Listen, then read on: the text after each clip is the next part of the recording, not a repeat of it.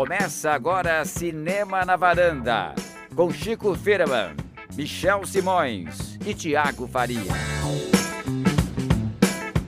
Varandeias e varandeiros, bem-vindos a mais um Cinema na Varanda. Eu sou o Michel Simões, esse é o episódio número 303. Matou a família e não foi ao cinema, Chico Firman. Que coisa, hein? Meu Deus. Quem é, É, que não foi ao cinema? Vamos falar de crimes hoje, Cris Lume. Não foi ao cinema, foi ao streaming. Pois é, Tiago Faria, que filme é esse que não foi ao cinema, foi aos streamings? Pois é, a gente está falando sobre os dois filmes, na verdade, que foram feitos sobre o caso Richthofen, do assassinato dos pais da Suzane, que foram tramados pela própria filha, pela Suzane, o namorado dela e o irmão do namorado. Então, um caso bem célebre da crônica policial, que agora virou filme na Amazon. O menino que matou meus pais, a menina que matou os pais. Esses são os lançamentos nacionais aí. É, Talvez fosse um blockbuster nacional, sem expectativas nos cinemas, né? Mas como os cinemas aí fechados por grande parte do tempo, acabou sendo negociado com o com a Amazon e caiu direto no Prime Video.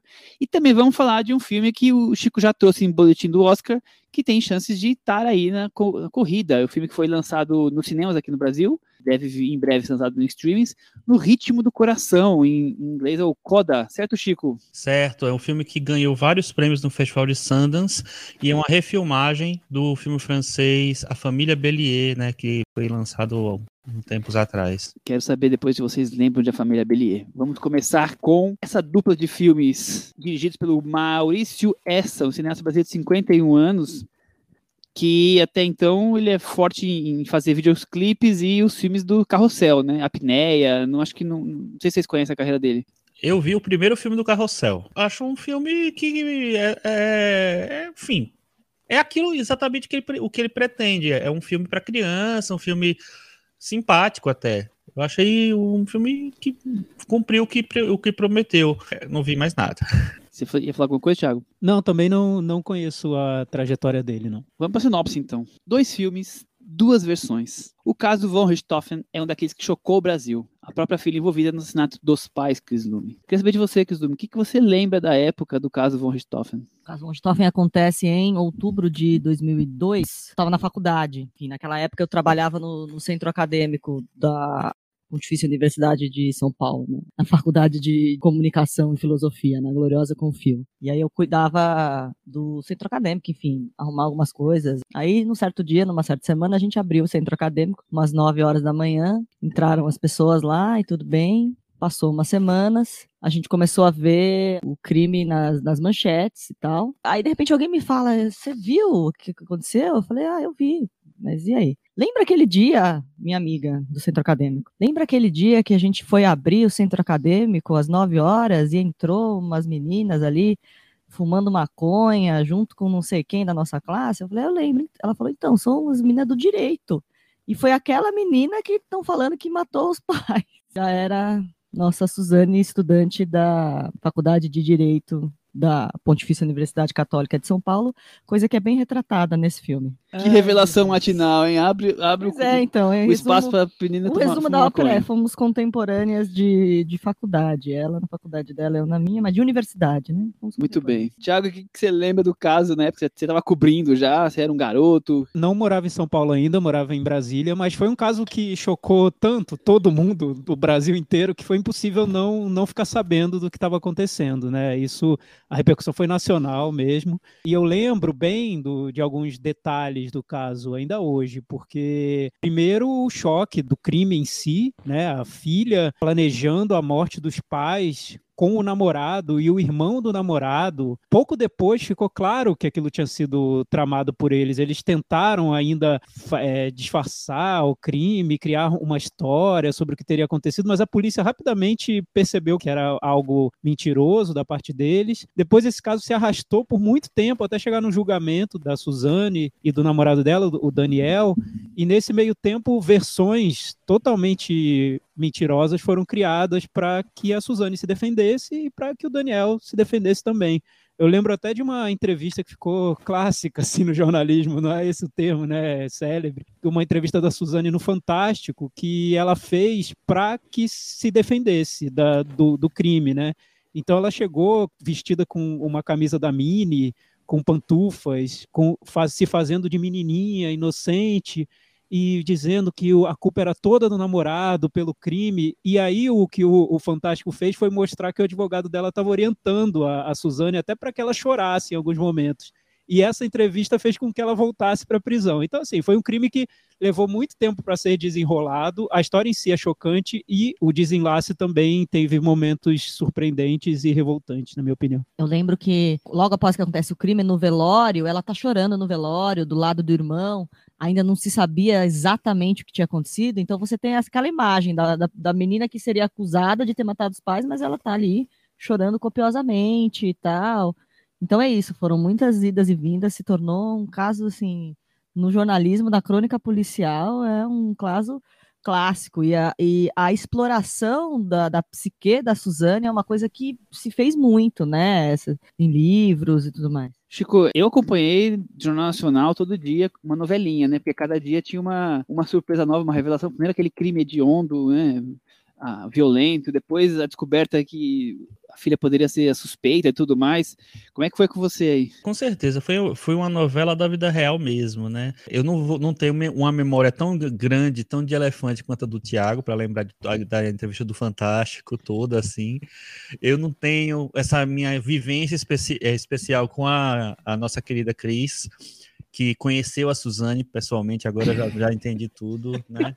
Enfim, é, mas eu lembro muito do, do caso. É um caso que ficou muito marcado, né? Assim, porque, enfim, não é todo dia que uma menina rica, inclusive, né? Uma menina com, com dinheiro e tal, planeja e executa é, o assassinato dos pais. Então foi um negócio que marcou bastante. Outra coisa que é muito impactante, porque uma coisa são esses crimes que ficaram clássicos no Brasil, né? Que felizmente são poucos, mas ficaram bem clássicos crime da Rua Cuba, o da Daniela Pérez, né? Agora, o da Suzane, parece que ele não acaba nunca, porque ela é uma figura tão midiática, digamos assim, se explora até hoje, né? Depois a, a questão dela na prisão, relacionamentos, quer dizer, ela tá sempre de alguma forma na mídia, sempre causando assunto, né? Assim, ela, a Suzane tá sempre de algum jeito na mídia. É, então, e ela tá viva, então ela ainda pode contar inúmeras, infinitas versões dessa história. Cris, eu achei um pouco assustador essa perspectiva de, de infinitas versões dessa história. Imagina. Mas, é, imagina, a Suzane tem a mesma idade do que eu. Ela, Vamos ficar imagina. com duas aí.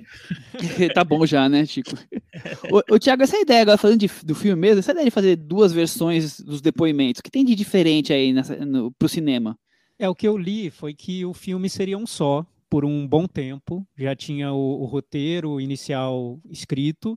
O roteiro, aliás, é do Rafael Montes, que é um, que é um escritor de tramas policiais, e da Ilana Casoy, que também já escreveu um livro sobre a Suzane.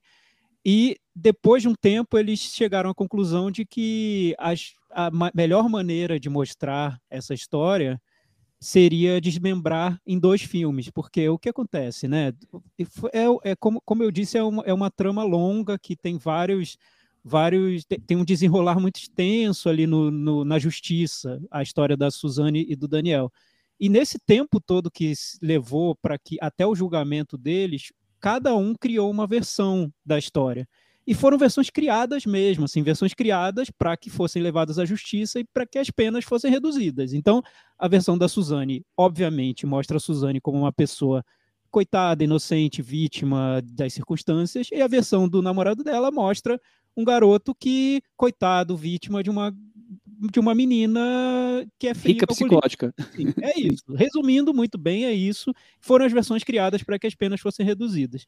O que o filme quer mostrar, e aí teve a, a ideia de dividir em dois, seria que, como as versões são tão diferentes, seria interessante fazer um filme com a versão dela e seria interessante fazer outro filme com a versão dele, para que depois o espectador assistisse aos dois e tirasse as próprias conclusões.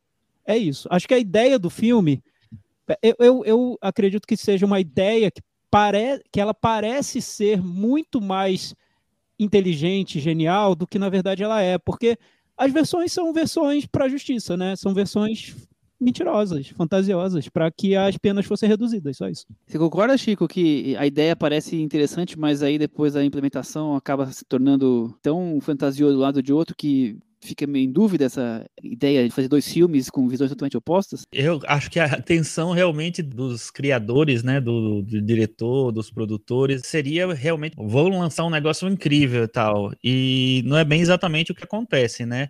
Eu acho que seria, eu acho que seria muito mais interessante tentar colocar no mesmo filme as duas visões, né? Fazer um coitado do Akira Kurosawa, né?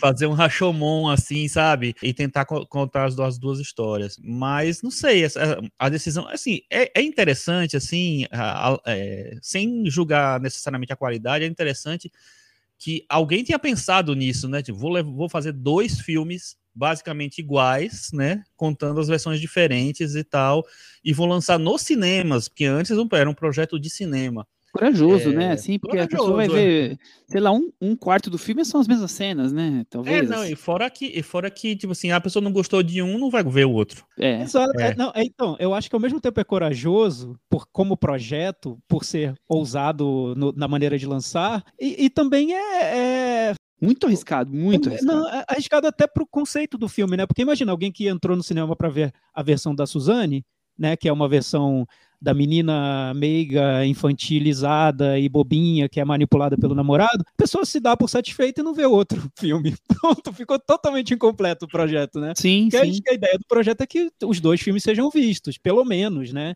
O que, o que eu acho complicado nesse caso é que além da versão dela, que ela fez para a Justiça, e a versão dele, que ele fez para a Justiça, o caso tem várias outras versões de amigos, de vizinhos, de professor, que ajudam a compor melhor o que seria o cenário desse crime, né? Isso é o que faz a polícia, isso é o que faz o, o jornalismo, é compor o que seria o contexto completo de um crime, né? Se você pega só a versão da garota que o advogado fez para defendê-la na justiça e só a versão do cara que o advogado fez para defendê-lo na justiça, o cenário é totalmente incompleto, né? É quase uma, um delírio, é quase uma fantasia mesmo, né? Você não tem como entender realmente o que aconteceu. Por exemplo, vou dar só um exemplo. O que aconteceu logo depois do crime, imediatamente depois do crime, ocorreu o crime.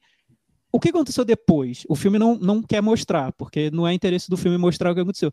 Entendendo o que aconteceu imediatamente depois, você já consegue formar um, um desenho dos personagens que não está nos filmes que, e que é totalmente diferente do que está nos filmes, porque eles planejaram toda uma madrugada, acordaram, falaram com a polícia, sorrindo, um brincando com o outro, a Suzane e o namorado. Enfim, isso mostra muito sobre o comportamento deles e isso não está no filme. Então, eu ainda acho que a melhor versão desse projeto teria sido um filme que juntasse a versão dos dois e que no final trouxesse algo a mais, algo que fosse além simplesmente dessa versão que é do advogado de um e do advogado do outro. que talvez tivesse só um, uma coisinha, né, que, que demonstrasse a, essa versão sonhadora do advogado de um e do advogado do outro, né, só um detalhe, exato, não fosse exato. um filme inteiro. O que você achou dessa ideia desse, do projeto, assim, esse conceito de filmar a reconstituição do crime em cima da versão dos acusados? Eu acho que, como o Chico falou, parece melhor na, na teoria, né? É meio fascinante, ah, vai ter dois filmes, né? Deu, deu manchete e tal.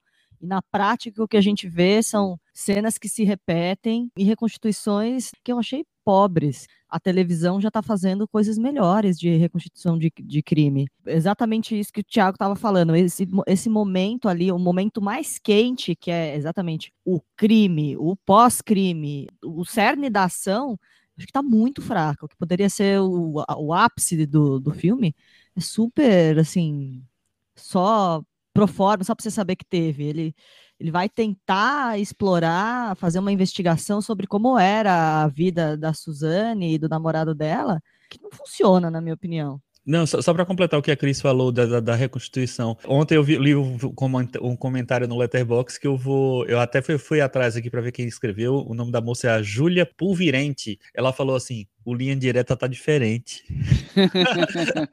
Porque é exatamente esse tipo de é, dramaturgia que o filme oferece. É uma coisa bem o linha direta mesmo. Eu estou, estou reconstituindo com base no que falaram. Só que eu acho que o linha direta era melhor. Assim como eu falei no começo e, e coloquei nas perguntas, eu acho corajoso e arriscado essa opção de lançar dois filmes diferentes, mas ok. Mas a partir do momento que você fez essa escolha, a opção de lidar apenas, única e simplesmente com os depoimentos, transforma essas histórias numa visão tão fantasiosa, como o Thiago falou, que vai meio que por água abaixo a proposta, porque se torna uma coisa que você fala, tá bom, é, já entendi que, que um vai ser um santo no, na história de um, outro vai ser um santo na história do outro, né? E, e foram, ó, coitados, manipulados pelo namorado namorada. E é muito frágil, né? E aí o interesse seu de assistir o outro é só porque vai ser completamente o oposto, a mesma história, eu acho frágil, eu acho pouco. E quando fica uma história em que você, como a Cris falou, quase que abandona o crime em si, né, torna isso simplesmente uma obrigação que você precisa cumprir ali nos minutos finais e não vai além disso, né? Pula dali para um crédito final contando quanto tempo eles foram condenados. Eu acho que é tudo frágil. Você fica só com essa, essa coisa de, de descobrir ali ah, o relacionamento deles começou assim, só que na visão de um é de um jeito, outro é do outro. Eu acho tudo muito pobre, que fica só na ideia realmente de lançar os filmes separados, mas acho que eles ficaram muito ligados a isso e não viram que o material que eles apresentaram era tão, assim, sonhador, Thiago. E eu acho que o filme parte de uma falsa ideia, porque eu fui até pesquisar as entrevistas do, do diretor, do roteirista e tudo, e eles partem dessa ideia de que tem uma versão dela, tem uma versão dele, e que para equilibrar as versões e não dar prioridade nem para uma nem para outra, os filmes teriam que ser muito parecidos até esteticamente, né? Os filmes como se fosse um filme só, um contando a versão dela, um contando a versão dele, e aí você tem um equilíbrio. Só que essa é uma ideia falsa, porque são versões que não se equilibram, né? São versões fake, não, não tem um equilíbrio nessas versões. Não é como se uma versão complementasse a outra. É uma versão para livrar um e uma versão para livrar o outro da justiça, né? Então não existe um equilíbrio nessas versões. O, o, as pessoas que morreram não, não vão contar a história, não temos as versões dela. Então elas vão ser usadas de N maneiras por, pelos personagens que estão querendo reduzir pena na, na justiça. A versão que seria uma das mais interessantes nesse caso, que é do irmão menor da Suzane, a gente acho que a gente nunca vai ter, porque a vida do garoto foi totalmente desgraçada, né? A gente vê que, até eu, eu sugiro que vocês entrem no Google, o melhor, a melhor maneira de entender o caso Richthofen ainda é o Google, né? Que é digitar Richthofen e vocês vão ver várias matérias e tal. A história do garoto, coitado, acabou com a vida dele, esse, esse caso. E Mataram os pais e prendeu, prendeu a irmã, né? Quer dizer, né? É, e o irmão, ele tem uma relação super complicada com a irmã até hoje, passou muito tempo sem falar com ela. Enfim, leiam, busquem lá no. Busquem conhecimento, como disse o. Bilu, né? Mas o, o que aconteceu com o irmão é que a Suzane, no, na noite da morte, eles levaram a Suzane, o namorado e irmão do namorado, levaram o garoto para uma lan house, o garoto ficou lá na lan house, eles mataram os pais, encenaram toda uma situação, depois buscaram o garoto da Lan House e levaram na casa. Então, assim, o garoto foi, foi enganado ali também o tempo todo, né? Ele, foi, ele confiava muito na Suzane, confiava muito no namorado dela, e ele foi enganado pelos dois totalmente. Então, assim, a, é, a, história, a versão mais interessante de todas ali, eu acho que seria a do garoto. Não, nem da Suzane, nem o do namorado, que eu tô nem aí porque eles vão dizer, né? Para mim tá claro, eles mataram os pais, então pronto, cometeram um crime horrível. Que, que para mim o que interessa saber que coitadinha da Suzana era uma garota tão inocente, né? Perdeu a virgindade com 15 anos, não fumava maconha. O que, que, que me interessa? Ela matou os pais. Ela estava lá na casa, ela abriu a casa para os garotos. Então, assim, não me interessa essa história. Mas o que, o que o filme faz é partir dessa falsa ideia de que a versão dela e a versão do garoto se equilibram e com essas duas versões a gente vai chegar a algum lugar. Eu acho que não chega a lugar nenhum. Tem uma pergunta para vocês. O que é cunhado? Ai, coitado eu... também do ator, né? O garoto já sofreu tanto na vida, ainda ser interpretado desse jeito, aí, aí a gente já foi para um outro, outro e, nível da discussão, coitado. E, e, é um tema que não, não, se discute, porque tá nas duas versões tem a mesma pergunta, né? Quer dizer que ele deve ter feito realmente essa pergunta, né? Essa aí... pergunta aconteceu.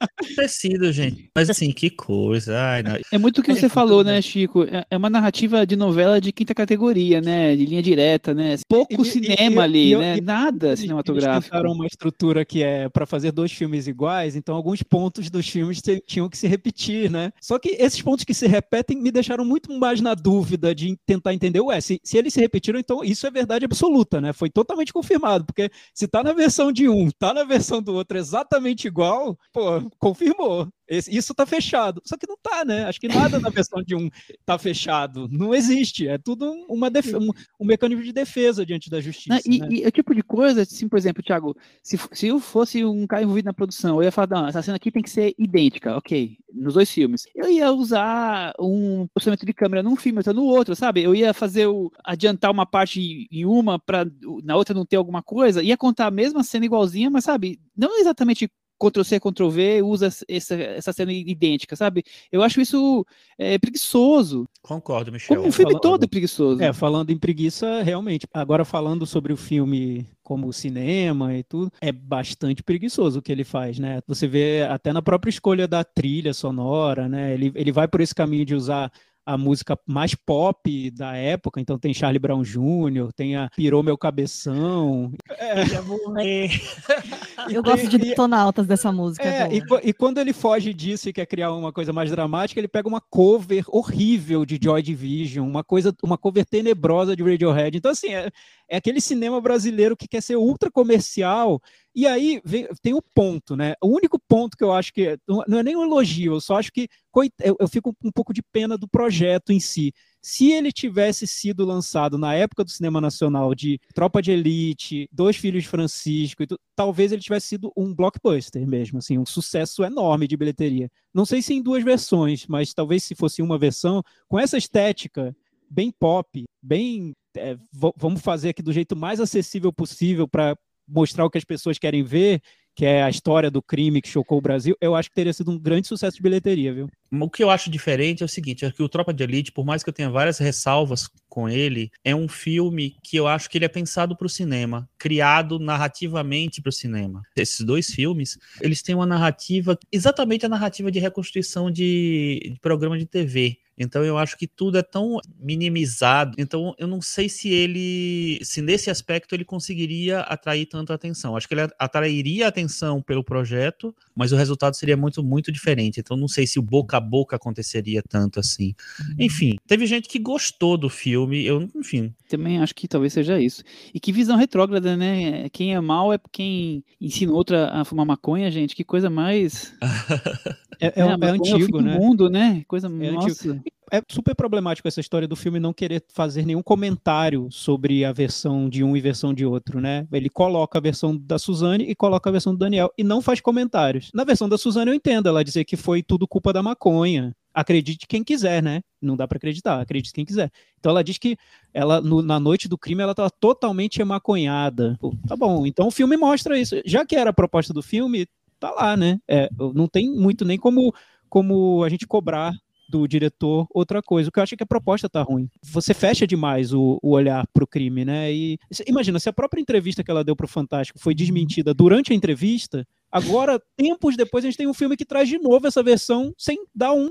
pio sobre ela, né? É, Só joga a versão e pronto, e deixa lá. Eu acho o filme problemático na questão da, da proposta, e na questão, como a gente falou, de cinema, que para mim de cinema não, não tem nada, né? É, deveria ser um. Como foi filmado, deve ser um telefilme para passar realmente em programas de crime, né? É, eu acho que, que, é muito pobre interpretação, o uso de cinema realmente, narrativo, é tudo muito singelo. É, mas você lembra que tem um, teve uma fase do cinema brasileiro que isso ficou muito em alta, esse tipo de filme, né? De, de tanto filmes uhum. sobre personagens reais quanto sobre situações chocantes. Tá? A gente tem o caso da Bruna Sufistinha, foi outro filme que que teve um desempenho bom nos cinemas e que segue essa linha. É, é bem esse caminho, né? E também Sim. não era um filme sofisticado, era um filme bem, bem simples também. Então, mas, mas ainda assim, era um filme que eu acho muito mais bem resolvido do que esse. Eu acho que essa coisa de, de não querer assumir uma versão ou criar uma narrativa, contar uma, uma narrativa final para o espectador, é um negócio meio problemático, porque assim, o motivo seria assim, ó, vamos dar as duas versões, mas como você mesmo falou, tem muitas versões ali e muita coisa ficou de fora. Aí tem essa coisa de, ah, vamos dramatizar o depoimento de cada um, que faz sentido até. Mas aí, aí você deixa um monte de informação de fora, assim. Eu acho complicado também. Fora isso, eu acho que é um filme que as escolhas que ele faz são tão óbvias, são tão bobas, sabe? Por exemplo, você tem a Carla Dias, já analisando um pouco da interpretação dela. Eu acho que ela é uma atriz experiente, ela é atriz desde que nasceu, nasceu já Inxalá, fazendo né? novela, né? Inxalá. Então, obviamente, ela não é uma, uma atriz que ela vai estar tá ruim no filme, ela vai estar tá básica no, no, no, filme. Só que aí, quando ela precisa mostrar um pouco mais de interpretação, eu não sei se a orientação foi para isso ou, ou, as escolhas também foram dela, enfim, ela faz uma a psicopata clássica que surge do nada no, na, na, no coisa. Então, assim, para mim redefiniu a, a, o, o overacting no cinema. Então, eu não sei, eu acho que tem que. Aquela cena da balada é o cúmulo do overacting, assim. jamais é, visto. Né? É, não, a cena do bem complicado. Nesses, a, a, nesses, trechos ele me lembrou um pouquinho a Débora Seco do Bruno Sufistinha, desse sim, momento de Eu também pensei, eu pensei nisso também. Gente, a Débora Seco tá muito melhor no Não, menor dúvida, menor dúvida, com certeza. Mas esses momentos que o filme quer criar clipes dentro do, do filme, né? Sim, com, sim. com luzes coloridas dentro de boate, câmera lenta, enfim, o filme tem esses momentos, videoclipe. E tem esse momento videoclipe também no final do menino que matou meus pais, com ela olhando no espelho e fazendo umas caras meio de louca, mano. Uhum. Não, realmente ali complicou um pouquinho, assim. Puxado. Eu tava, até, tava até achando que ela tinha, enfim, tava digna, vamos dizer assim, mas eu acho que quando mais se exige dela, a interpretação realmente não não atende mesmo, assim. Os atores coadjuvantes seguram, né? O, no clima novela das oito, sem sair desse, desse formato, os atores coadjuvantes eu acho que, que seguram ali bem. Leonardo Medeiros, é, a Vera, Vera Zima. Sim. Nossa, eu achei tão ruim o Leonardo Medeiros. Também, porque também achei ele ruim também, eles caricato. Caricatura. É, é que eles entram numa caricatura, né? Então, é só, só um ponto que eu, que eu queria levantar, porque eu já vi esse comentário, eu sabia que ia aparecer, e, mas e eu já vi aparecendo, então já, já vou até, até levantar esse ponto. O filme, eu acho que o único ponto que o filme quer trazer, na verdade, já que não dá para acreditar na versão da Suzane, não dá para acreditar na versão do garoto, e a gente sabe que o caso já foi muito investigado, já, tem, já, tá, já avançou bastante, é só entrar no Google. Acho que o único ponto que o filme quer trazer é essa reflexão quase filosófica sobre o que as pessoas contam, né? As histórias que as pessoas contam, o que tem de verdade, o que tem de mentira, quando alguém vai para um tribunal defender a sua versão da história. Então ele coloca a versão de um, a versão de outro, até para mostrar que não dá para acreditar em nada.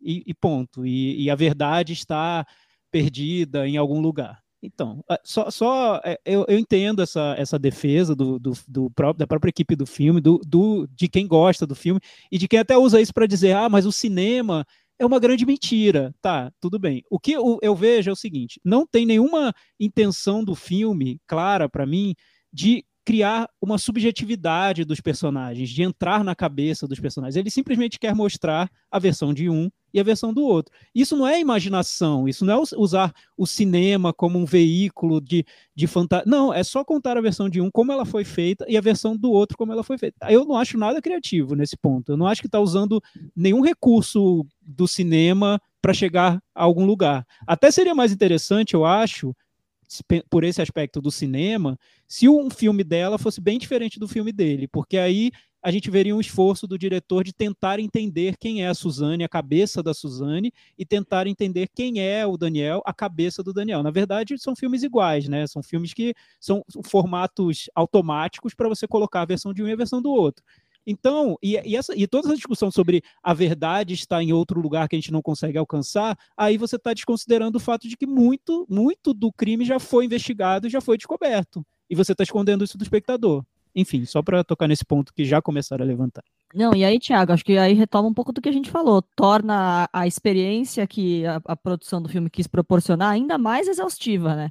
Porque você vê um dos filmes e o outro filme vai ter algumas cenas iguais, vai ter alguma é, coisa muito sutil, algumas cenas refeitas em que mudam alguns diálogos, mas e, e a característica de um pouco de comportamento de um ou de outro. Ver os dois filmes é uma experiência exaustivíssima, porque assim repetem-se muitas cenas e então, e não, e não te acrescenta, não é, são filmes achei, realmente diferentes. Eu achei, quando eu vi o segundo, porque o primeiro até ele, ele te atrai pelo. Aquele, Qual é aquela primeiro? história do Guilty Pleasure. É, o, não, o primeiro que você assiste. Que você né? tenha visto. E você pode ver qualquer. A sugestão, aliás, da equipe mesmo é começar pela versão da Suzane, né? Da, o menino que matou meus pais. Eu, eu comecei pela, pela sugestão deles e eu, eu recomendo, porque a versão dela tá mais completa ali de informações sobre a família. Sobre, e na versão do garoto, alguns pontos já não aparecem enfim. Mas é exaustivo do mesmo jeito, como disse a Cris, porque quando você chega na segunda versão, você acha que ali o filme vai abrir um, um, outro olhar, né? Talvez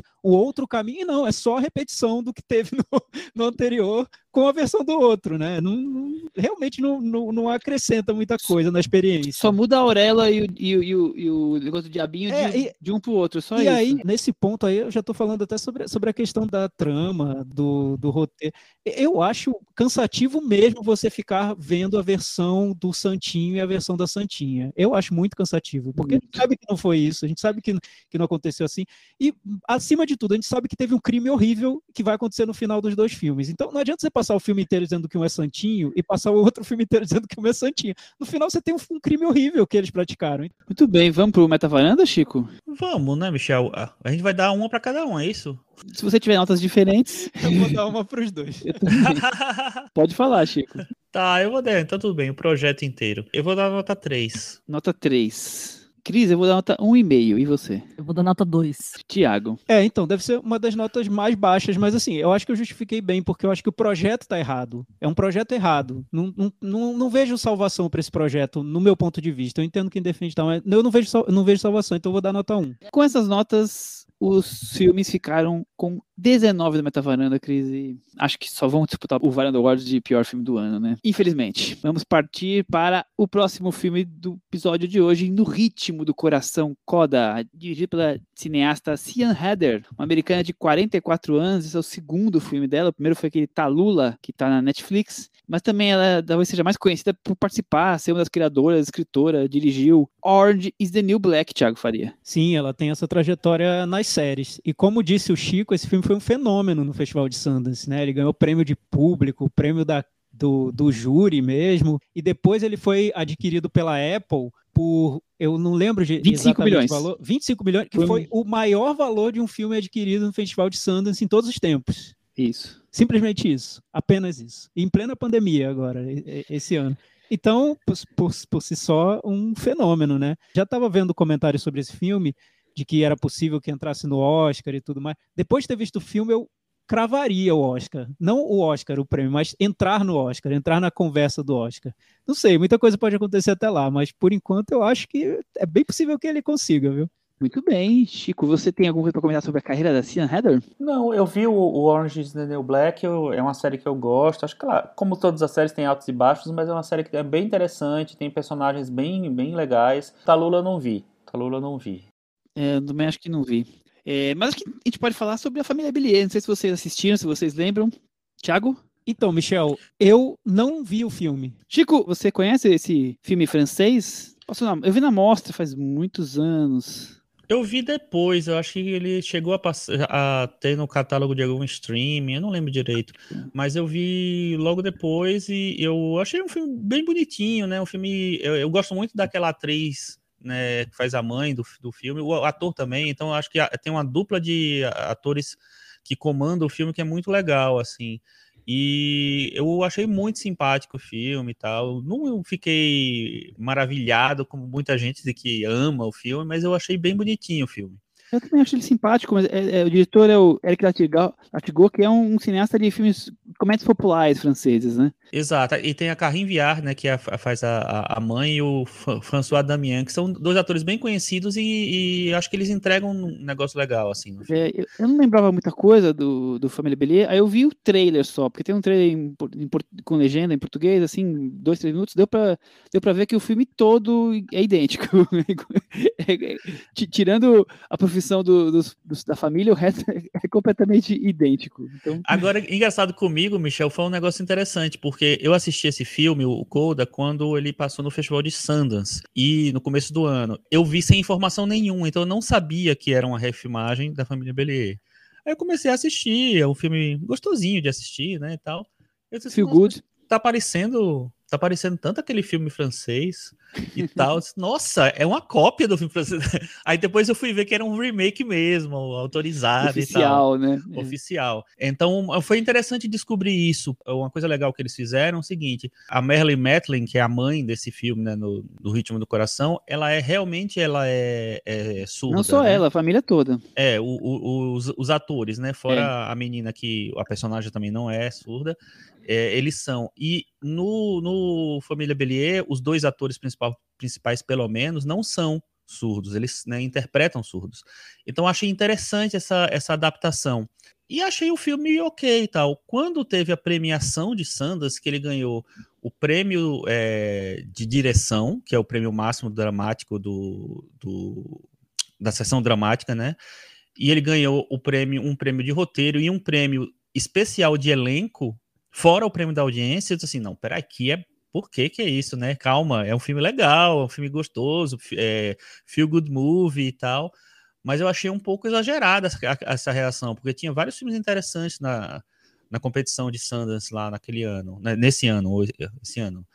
É, então eu vi que realmente, como o Thiago falou assim, ele poderia é, ter uma carreira no Oscar e o filme está resistindo um pouco assim, porque pelo fato de ter sido lançado muito antes, está sendo cotado para aparecer no Oscar de melhor filme, a Marilyn Matlin e o cara que faz o pai, que é o Troy Kotsu, estão é, cotados para entrar em, em ator coadjuvante, assim. Vamos ver como é que vai, né, ainda está muito longe do Oscar, mas acho que é um filme que tem essa intenção. Muito bem, bom. O, o, o, título em português chama No Ritmo do Coração, mas como o Chico já comentou, em inglês chama CODA, que é a abreviação de Children of Deaf Adults, quer dizer, filhos de pais surdos, é, que, que já diz, como o Chico já adiantou aqui, o que, que é a história, né? Uma família de surdos em que a filha é a única que não é. é vamos trazer a sinopse que a gente pode resumir melhor. Ruby Rossi. Emilia Jones. É uma garota de 17 anos, com uma família, com pai, mãe, irmã, irmão, surdos. Uma família de pescadores. E Ruby é praticamente a porta-voz dessa família. Enquanto tenta enfrentar a vida de adolescente, escola, paixões, e seu amor por cantar, Thiago Faria.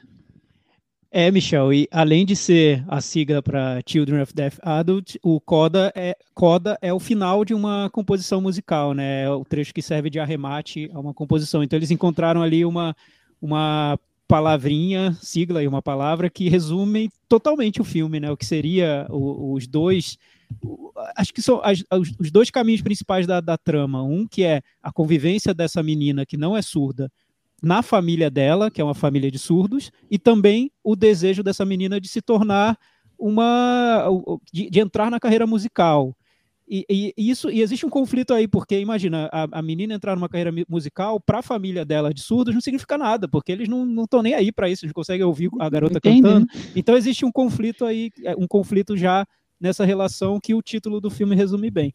O filme eu achei super fofo. É bom ter esse filme hoje na discussão, logo depois do filme da Suzane, porque ufa, é né? Oposto, ali... né? Aliás, eu recomendo, vejam esse filme depois do filme da Suzane. Pronto, vocês vão ficar a noite inteira vendo o filme, mas pelo menos vão dormir bem, vão dormir lá, botar a cabeça no travesseiro, sem muita Aí depois vocês vão ver Ted Laço, então aí vai ser paz no coração pro resto Pronto. da vida. Achei Muito, que a gente capaz de hoje. Muitos bons sentimentos. Pagamos o e, Ted Laço. E, e, eu achei muito interessante esse ponto que o Chico falou, comentou, porque eu não sabia muito sobre a família Bellier. Eu sabia que tinha sido um filme que um filme elogiado e que teve sucesso e tudo. Só que eu acho que essa mudança no elenco tirar os atores que não são surdos interpretando surdos e colocar atores surdos interpretando surdos fez totalmente diferença nesse projeto e talvez isso tenha justificado os prêmios que ele recebeu em Sundance e os prêmios que ele vai receber ainda, porque é um filme que está totalmente conectado com o momento que a gente vive, que é o momento de valorizar minorias, representatividade, colocar atores que não aparecem nos filmes interpretando personagens que têm a ver com a vida deles, nesse caso, personagens surdos, interpretados por atores surdos, e trazer essas, essas histórias. É um filme que está muito na, na rabeira do Som do Silêncio, do Sound of Metal, que a Amazon lançou no, no ano passado, que também trazia essa experiência dos surdos, das comunidades de, de surdos. Então, assim, assistindo ao filme, para mim ficou claro que é um filme do momento, que está muito conectado com a época que está vivendo. E aí eu entendo por que a família Belier, apesar de ter sido elogiado, visto e tal, não provocou o impacto que o Coda provoca.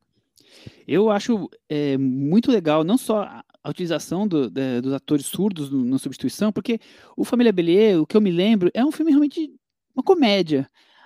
É, até porque tem atores de comédia consagrados franceses. É, esse filme, ele me parece mais um, um mix de, de gêneros e em que o, o, a comédia é um deles. Exatamente por isso, porque é, são eles são surdos realmente. Então, assim, é, a, a, coisa me parece. É, eu compro, como a gente sempre brinca aqui, mais como os dramas de cotidianos, assim, eu achei a narrativa com uma dinâmica para trazer tantos diálogos com línguas, com línguas de, de sinais, é, que o filme em nenhum momento é, perde o ritmo é, por conta disso. Pelo contrário, né? Com legenda tudo mais, você vai seguindo, mas assim, eu achei que eu achei o, o a sensibilidade da, da, diretora de conseguir fazer esse, esse ritmo, diálogos longos, todos com línguas de sinal, eu achei muito curioso, Chico. É, não, eu acho sim. Eu, eu acho que isso que o Thiago falou da representatividade, acho que tem tudo a ver. Acho que é um filme que ele mergulha nisso. O, se você pensar que a Família Bellier, na verdade, eu achei que era de 3, 4 anos atrás, mas não é, é de, 2014. é de 2014. Era uma outra época. Apesar de fazer pouquíssimo tempo, era uma outra época em relação ao momento realmente que a gente está vivendo, assim, que é esse momento de inclusão, assim, hoje seria praticamente inaceitável se fosse é, você fosse pegar um filme que não tivesse realmente personagens surdos, atores surdos interpretando personagens surdos. Então, é, isso vira toda a chave, né, do, do, do projeto, assim a partir disso, isso que você falou do, dos diálogos né, em linguagem de sinais, é muito interessante como, como o filme vai um pouco mais, né? Nessas conquistas, vamos dizer assim, que o Família Bellier já trazia, tal, de, de abrir espaço para os surdos no cinema. Esse daí ele abre mais espaço mesmo, ele permite que o, os surdos se, se, vejam representados, assim, mais representados mesmo. Assim. Eu acho muito legal. E eu, eu acho que a, a embalagem de, de filme pop porque é, inclusive parece meio Glee, inclusive, né, o filme. Eu acho sessão que... da tarde, né? Uma sessão da tarde Total com, da tarde. atores surdos. É um avanço. Acho, acho que vai muito na linha do avanço que a gente comentou há muito tempo e o, e o, Chico elogiou, foi o que mais elogiou aqui, visionário, como sempre, né?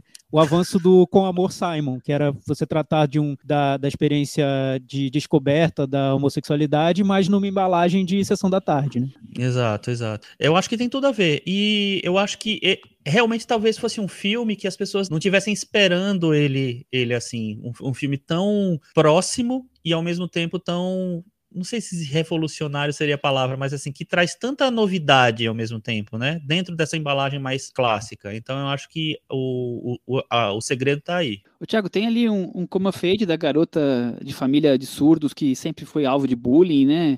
Tem um romancezinho juvenil, tem o, o, drama da, da dinâmica familiar, né, de ter uma profissão com, com surdos e, e os, os, riscos e, e o, o, preconceito, tudo que acontece, né, tem essa garota que quer voar, quer viver a vida, quer se desprender da família, é um filme que se apega às vezes em sentimentalismo, né, eu acho que tem algumas boas doses exageradas é, de trilha sonora para buscar esse sentimentalismo, mas eu acho que ele dosa bem, ele forma, faz de forma leve e ele que para mim uma das grandes vantagens é ele conseguir encaixar todos esses filmes que eu falei dentro de uma coisa que fica bem harmônica. E, isso, bela, palavra, bela escolha de palavra, Michel. Acho que você está inspirado hoje. Harmônico, né, o filme. Bem. Hoje sempre. É, é tá, tá, tá, bem. Até me perdi aqui, mas, mas ah, fico, fico emocionado com, com o Michel. É.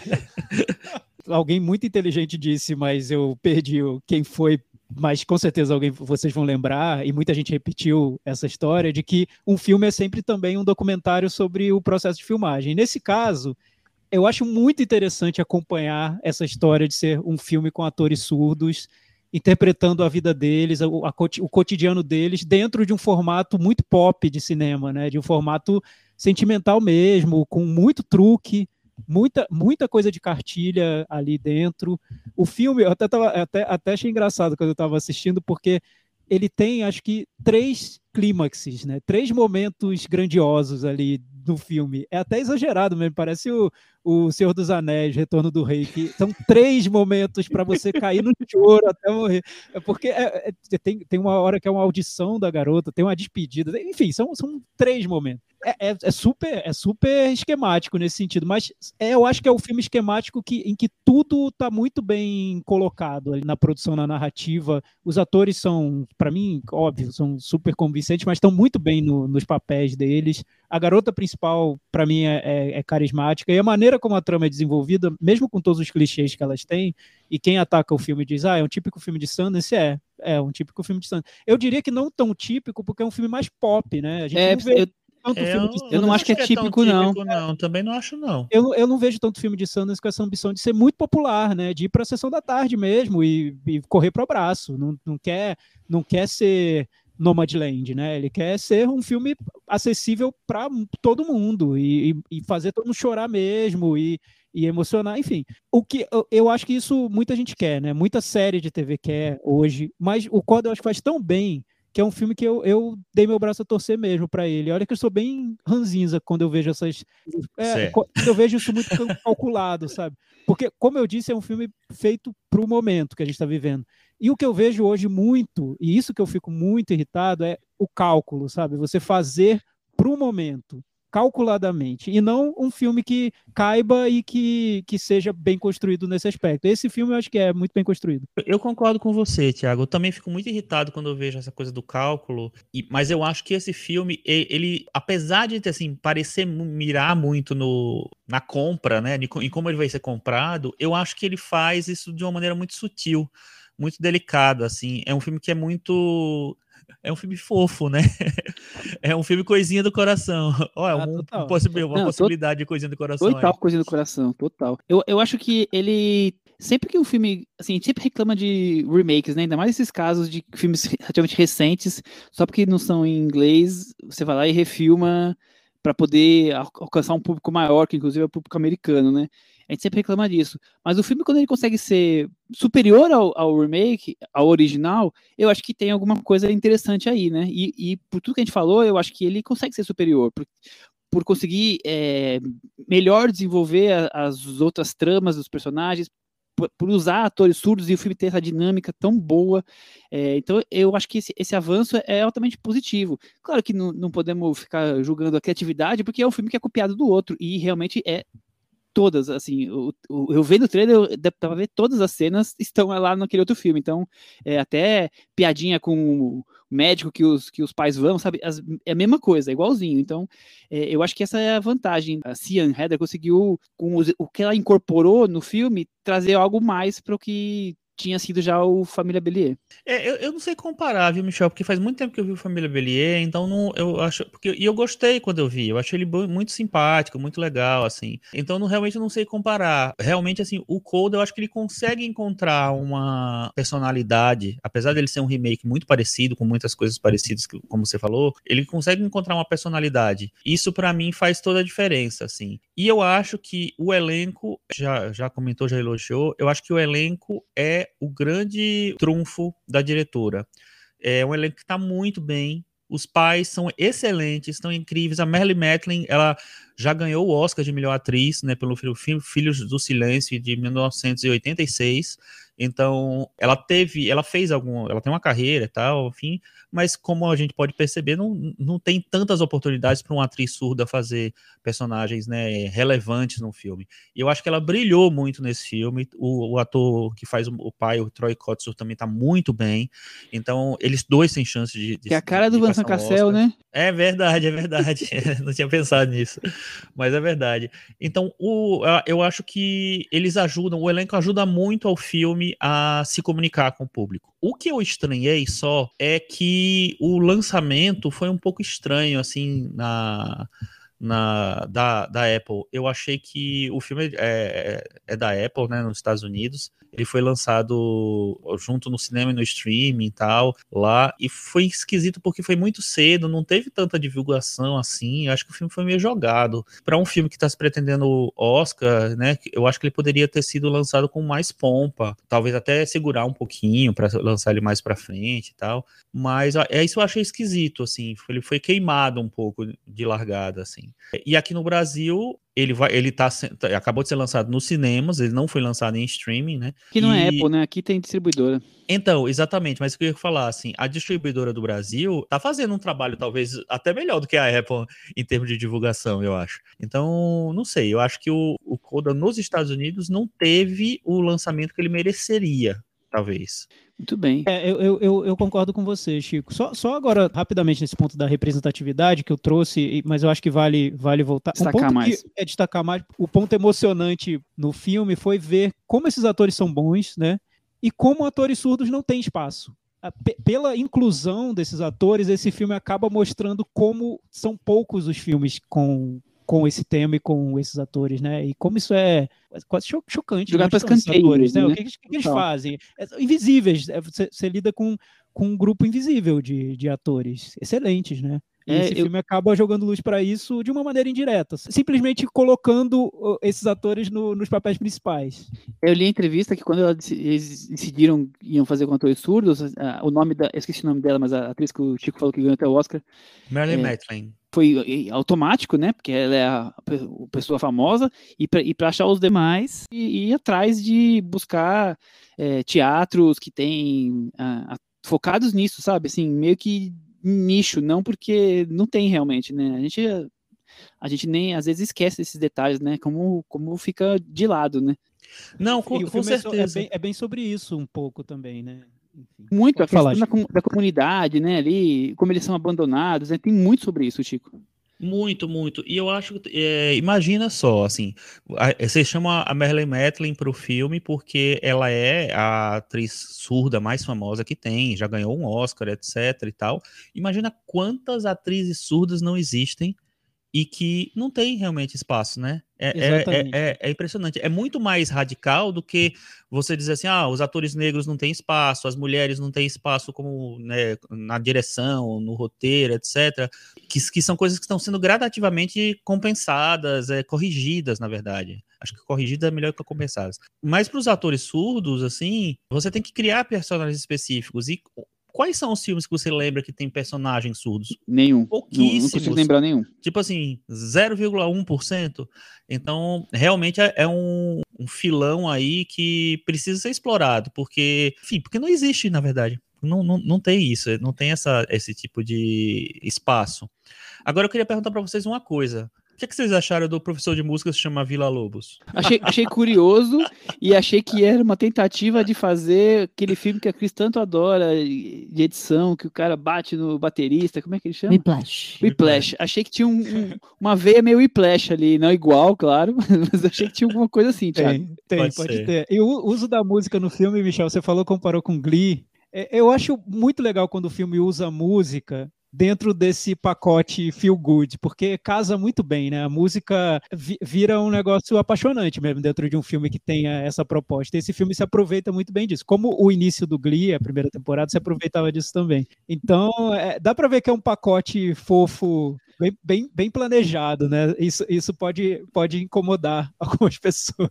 Mas Thiago, entrar no filme, eu tenho- embarcar Eu no tenho, às vezes, eu tenho alguns problemas, como por exemplo, é, quando mostrou que uma música do Marvin Gaye, o You Are All I Need to Get By, ia tocar diversas vezes, quando eu percebi isso, eu já, falei, já gostei desse filme, não sei É, o que vai acontecer, já então, gostei. É Já- bem já tá aprovado. né? É, é bem selecionado. Você vê que as escolhas são boas, né? São escolhas pequenas e boas. Isso faz toda a diferença. É, né? então, tipo, não me desaponte, porque eu já gostei. Seria diferente se tocasse uma, uma versão bizarra de Love Will Tear Us Apart. né? Exatamente. são as escolhas do- dentro de um Exatamente. Eu acho que é um filme que, que, que tudo cabe, né? Acho que as escolhas são bem, bem acertadas mesmo. Vamos para a varanda? Vamos lá. Vamos. Agora começa o Thiago. Eu vou dar nota 6,5. Seis e meio. E você, Chico? Também. É, eu vou dar nota 6 com isso. No ritmo do coração ficou com 63 do Metavaranda, Cris Lume. E, e eu recomendo a Cris. Veja, Cris. Depois Falei pra ela. gente. Preciso ver, o plantão não me Acho. permitiu, mas vou ver sim. Eu Foi para que eu assisti gostar. com, com dó que eu assistia e, e sabia que ela vai gostar. Mas ela verá. Momento Belas Artes à la carte. Vamos falar de filme bom. Chegou a hora do momento em que nós trazemos os- um filme do, do streaming focado em cinema alternativo. Esse cardápio de filmes clássicos, cults, também alguns lançamentos mais recentes. A assinatura custa R$ 9,90. Você que ainda não assinou, já sabe, corre lá, faça o cadastro e use o código Varanda Mês, tudo junto, para você ganhar um desconto de 50% no primeiro mês. E eu queria saber do Thiago Faria qual é o filme recomendado da semana e por que assisti-lo. Ah, esse eu acho que eu nem vou, nem vou fazer a introdução, já vou jogar a bola pro nosso especialista, porque a gente tá falando de um filme mudo, clássico. Chico, depois do- dos filmes de personagens surdos mudos, tem um filme mudo agora pra gente falar aqui no Alacarte? A gente não pensa, mas pensa, né? A gente faz o que precisa para que as pessoas se sintam representadas. o filme escolhido da semana é Nosferatu Ein Symphony der Gravens. Nossa, o alemão agora, Danka. Das Gravens. É o Nosferatu Friedrich Wilhelm Murnau F. W. Murnau, que é um filme de 1922. Tem 99 É, anos. na verdade, assim, é demais, né? Impressionante, assim. É a primeira adaptação do Drácula de Bram Stoker. É uma adaptação que não tem autorização, então por isso ele não usa o nome. É um dos maiores clássicos, com certeza, e é um dos maiores filmes mudos, eu acho, é, de todos os tempos. Enfim, do- de todos os tempos mudos, no caso. E é um, dos pilares do, do cinema de horror. Então é um filme que tem tantas, tantos marcos que ele nos traz que obrigatoríssimo. Se você não viu ainda esse filme, realmente tá marcando bobeira. Precisa assistir Nosferatu. Vai perder carteirinha de cinéfilo se não assistiu, né? Esse vai perder com certeza, sim. A gente parou de falar de filme de Wim Wenders para falar do Nosferatu. pra, ver, pra ver como é bom o Nosferatu, né? A gente Pra dá uma como- pausa no Vim Vendors pra falar sobre o Nosferatu. Pois é. Acho que assim, é um estudo de linguagem de cinema, de linguagem de, de fotografia, de é, sombras e tal. É um filme que tem muitas lendas em torno dele. É o ator principal, Max Schreck. Tem gente que diz que ele era um vampiro da vida real. E aí, e depois existia um filme né, dos anos 2000 que conta essa história de bastidores, depois vão atrás, A Sombra do Vampiro. Então, eu acho que é um filme que ele oferece tanta, é tanto prazer, né, para o cinéfilo que, enfim, tem que assistir hoje. Aliás, a cópia no Belas Artes à la carte tá maravilhosa. Primor, né? Isso. Projete essa cópia, tire uma foto e transforme num pôster e coloque na su- no seu quarto. Porque, aliás, a varanda. O que não falta é, é- é cena para transformar em pôster e colocar no quarto, né? Tudo ali é, é- é clássico, tudo é antológico, né? Tudo. Aquela cena do, do vampiro no barco, que até o Belas Artes usou para ilustrar o filme. Enfim, não, não dá muito para desviar do que, do que está nesse filme, né? É, que é o filme construiu, na verdade, como legado. É um filme que a história todo mundo já, provavelmente já conheça, né? Mas o, o que o Murnau Murnau faz em no- 99 anos com relação a, a usar as armas que o cinema oferece, né? É o contrário do que a gente acabou de conversar do primeiro filme, né?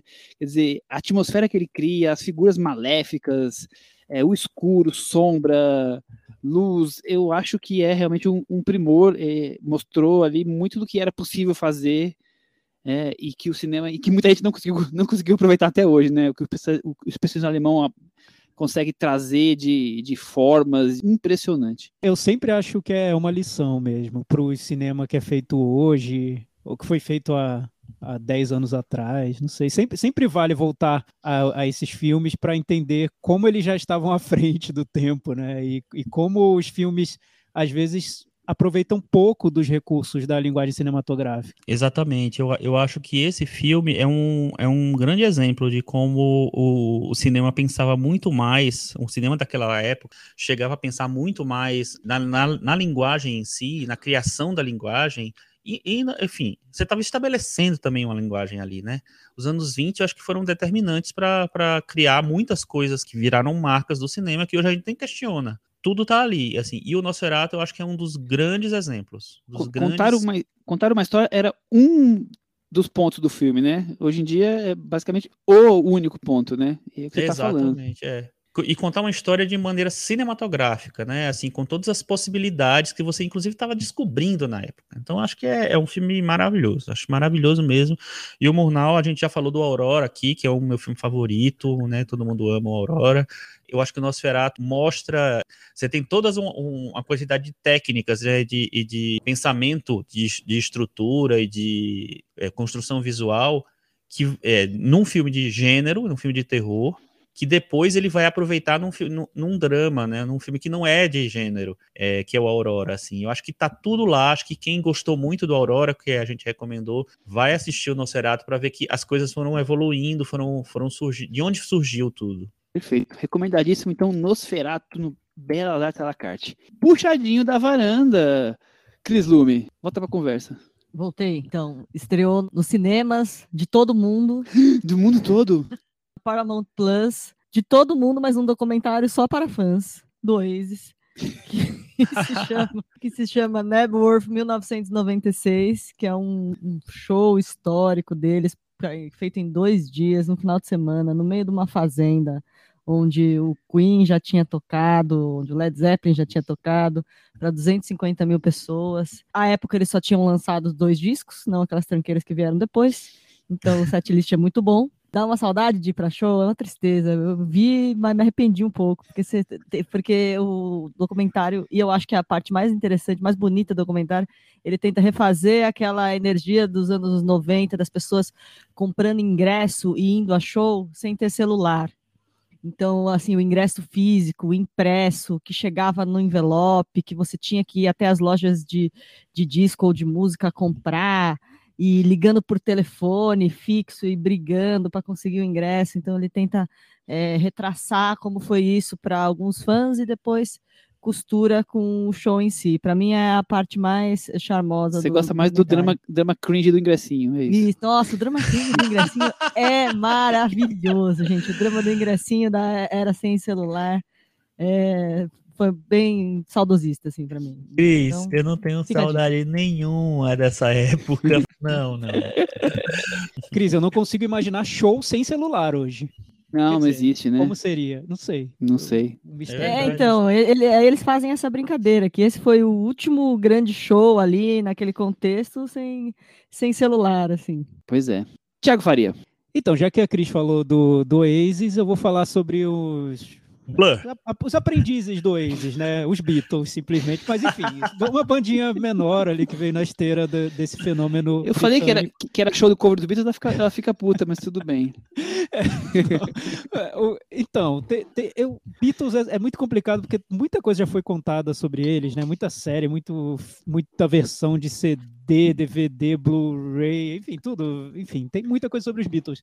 Foi lançado um no, uma nova série sobre o Paul McCartney no Star Plus que chama McCartney 321. Eu fui ver com uma preguiça total, porque eu sou muito fã dos Beatles, mas me cansa esse, essa exposição excessiva a tudo que eles fazem, essa tentativa de vender de novo que as pessoas já compraram 20 vezes. Bem, a ideia dessa série é super simples, é o Paul McCartney com o produtor Rick Rubin, que é um super produtor, produtor musical, já trabalhou com todo mundo, Johnny Cash, Red Hot Chili Peppers, enfim, numa sala com uma mesa de som maravilhosa, retrô, super vintage, hipster, que tem simplesmente as versões master do, das músicas dos Beatles. Então, o Paul McCartney conversando com o Rick Rubin sobre as músicas, mostrando cada detalhezinho das músicas, como ele, elas foram compostas, quais foram os acordes, de, quando veio a ideia para compor o refrão, de onde surgiu, de uma maneira bem informal. Os episódios são curtos, tem, tem 30 minutos,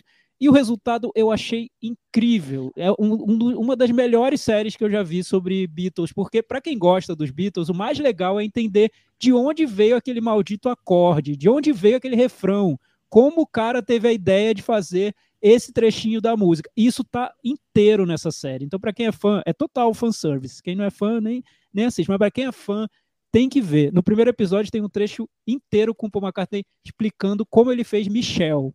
Eu não sabia de nada daquilo.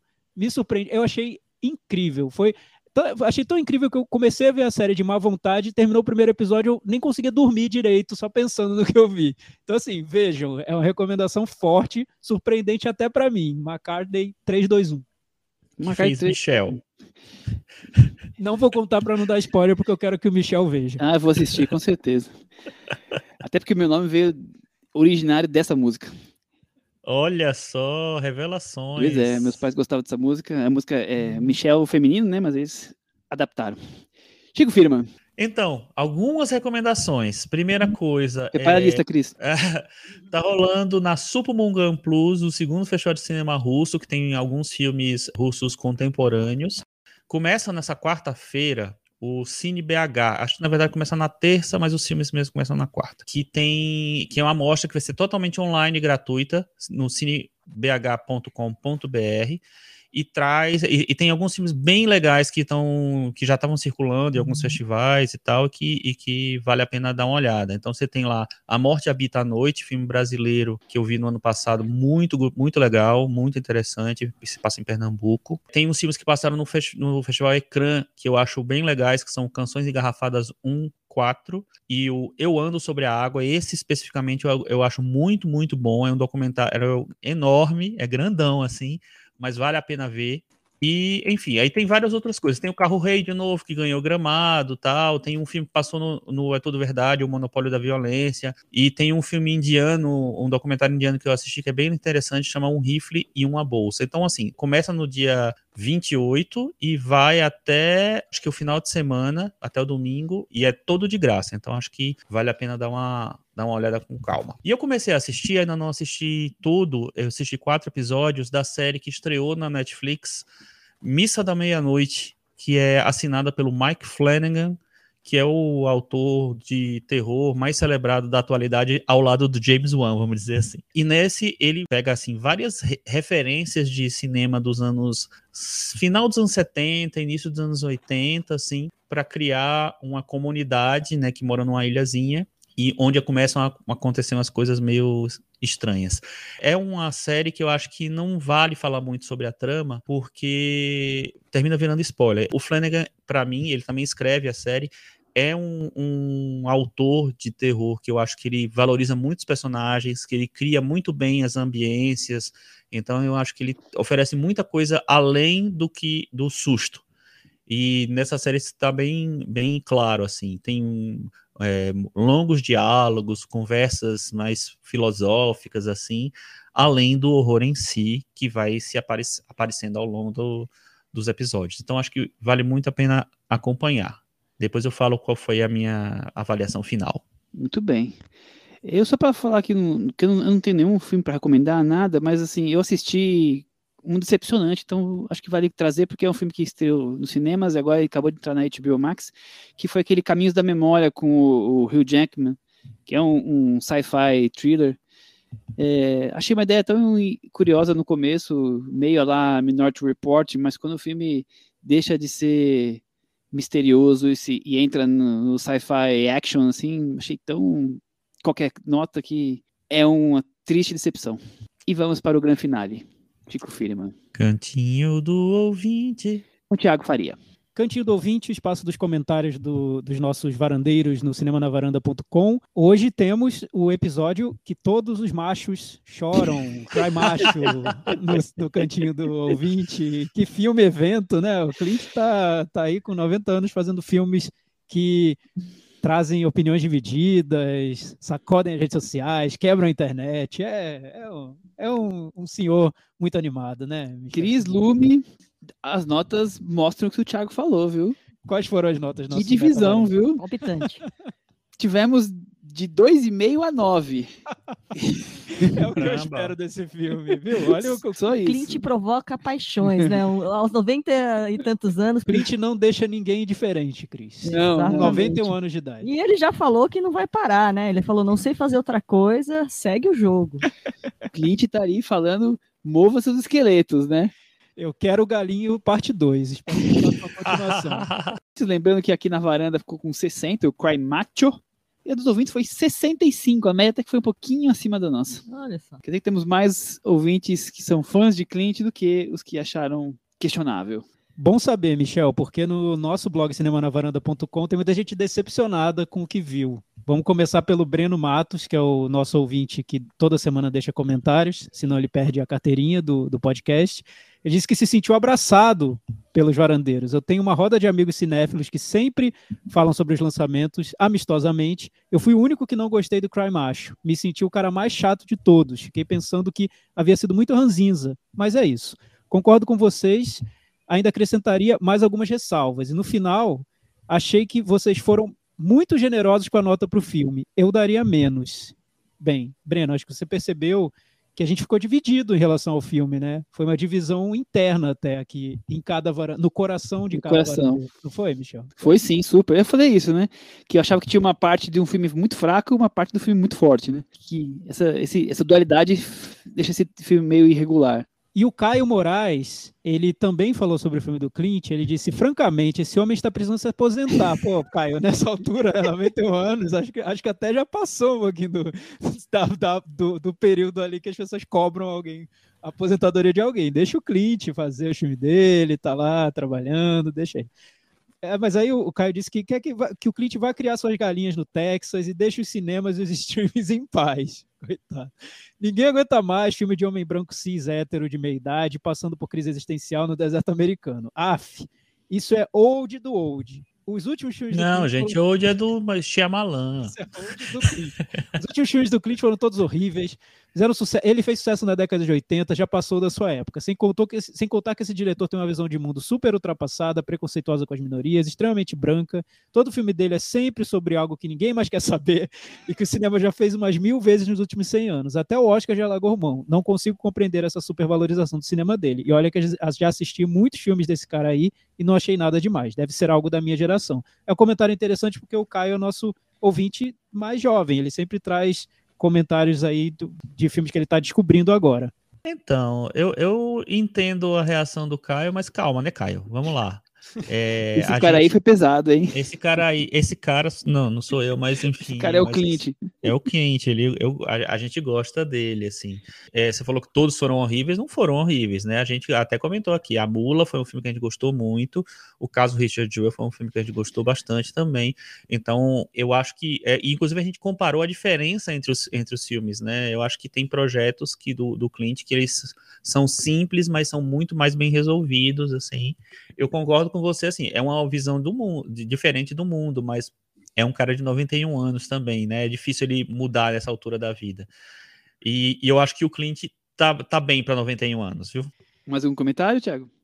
Temos um comentário do, do Daniel Bandoni, muito bom o episódio, como sempre. Com relação ao diretor Clint Eastwood, para vocês, qual o lugar que ele ocupa entre os diretores americanos? Ele pode ser colocado ao lado de nomes como Coppola, Scorsese, John Huston e John Ford. Estou muito curioso com a vitória. Aí ele já fala sobre outro assunto, que é a vitória do filme Belfast, no Festival de Toronto. Ele viu o trailer e, e ele diz que parece uma versão Ted Laço do Roma. Cris, o que você Eu não acha queria ter entrado direto nisso. Enfim. Eu, eu não vi ainda o trailer, vou ver pra emitir uma opinião. E vocês acham que o Clint já tá? Eu acho, sim. O Clint já tá entre os grandes diretores americanos, sem dúvida. Eu não tenho dúvida. Eu também acho. Eu também acho. Também, também. Acho que é um, um, um diretor que já se estabeleceu ali, né? Eu acho que É, muito- tem- muitos e muitos anos de, É. de carreira, muitos filmes. Já, já, passou, já passou de, de rejeitado a aclamado e já fez esse, esse ciclo aí algumas vezes só. Por isso que é Exato. interessante quando, quando, quando novos, jovens cinéfilos que vêm desse, desse momento que a gente está vivendo, com as cobranças do momento que a gente está vivendo, entram em contato com o cinema do Clint Eastwood, às vezes pode parecer estranho, né? Assim, poxa, por que, que ele retrata esses personagens desse jeito? De onde está vindo isso? Bem, minha sugestão é respirem fundo, contem até 10, E, tenham tam- um pouquinho de tolerância, vejam os filmes anteriores e vão com fé. e- e também tem uma coisa do distanciamento, né, Thiago? Esses cineastas estão lá no passado, né? Sim. É, a gente sempre. é, a gente, assim, o ser humano gosta muito de enaltecer normalmente o que é mais antigo e, e não dá o, o crédito para o que está acontecendo no presente. E o Clint está no passado, no presente e provavelmente no futuro ainda, né? Exato, exatamente. Eu adorei isso. E aí, Boa se, essa observação, Michel. e se você for ver por essa perspectiva, ele, aos 91 anos, ainda é muito relevante. O que você tem desses grandes nomes, às vezes, já é um período de decadência que, com mais distanciamento, a gente Não, já com 20 anos, ignora provavelmente ninguém estava vivo, né? e pronto, É. né? É, tem isso também. Não, Mas- ele tá, ele é relevante até hoje, assim, né? Não, é, não tá no auge, longe disso, mas É, e, e é, é interessante também, né? Agora, comparando a experiência do Caio com a, a minha espe- pessoal, por exemplo, assim, eu, o primeiro filme que eu vi do Clint Eastwood no cinema, quando eu tava começando, eu já tinha um pouquinho de interesse pro cinema, mas estava consolidando, foi Os Imperdoáveis. Então é diferente, né? Você começa com Os Imperdoáveis e aí ele vai, vai assistir Cry Macho, Que sabe? ele já tinha mais de 60 quando dirigiu, né? Exato, Tam- exato. Chico, também foi o primeiro filme dele que eu vi no cinema, Os Imperdoáveis, e foi uma sessão bem marcante pra mim. Eu lembro. até Finalmente hoje eu empatei sessão. com você, né? Porque Foi. você, você- você- eu achei que você ia dizer que foi o Cavaleiro Solitário. E, e, é, eu não tava nessa. O Estranho Mas Sem então, Nome. Eu, eu, tava, eu, eu tinha um preconceito enorme com faroeste. Imagina, na minha geração, na nossa geração, faroeste, longe de ser um gênero que era pop. Não existia Tarantino fazendo versão engraçadinha de faroeste. Porque era coisa dos nossos pais, Era, né? A gente era- sempre era tem aquela coisa contra o contrário dos pais, né? Era Total. super ultrapassado. Então, o- Os Imperdoáveis foi o filme que me abriu pro western, total. Eu vi o filme, adorei quando eu vi no cinema, e depois eu comecei a ver western. Então foi o filme que me abriu para isso. Mas isso foi a minha geração. Eu imagino que a geração do Caio hoje vendo Cry Macho, talvez tenha um ruído aí que bem diferente de como eu vi os Imperdoáveis, entendeu? Sim. Aí cada dúvida. geração que vai interpretar o Clint de uma É, maneira. eu- Eu tive essa felicidade de ter descoberto o Clint com um filme que eu acho que é um dos melhores filmes que ele fez. Eu concordo. Ah, Foi a mesma coisa comigo, assim. Muito bem. Temos um programa, Thiago. Cris. Temos um programa. Tchau. Tchau. Tchau.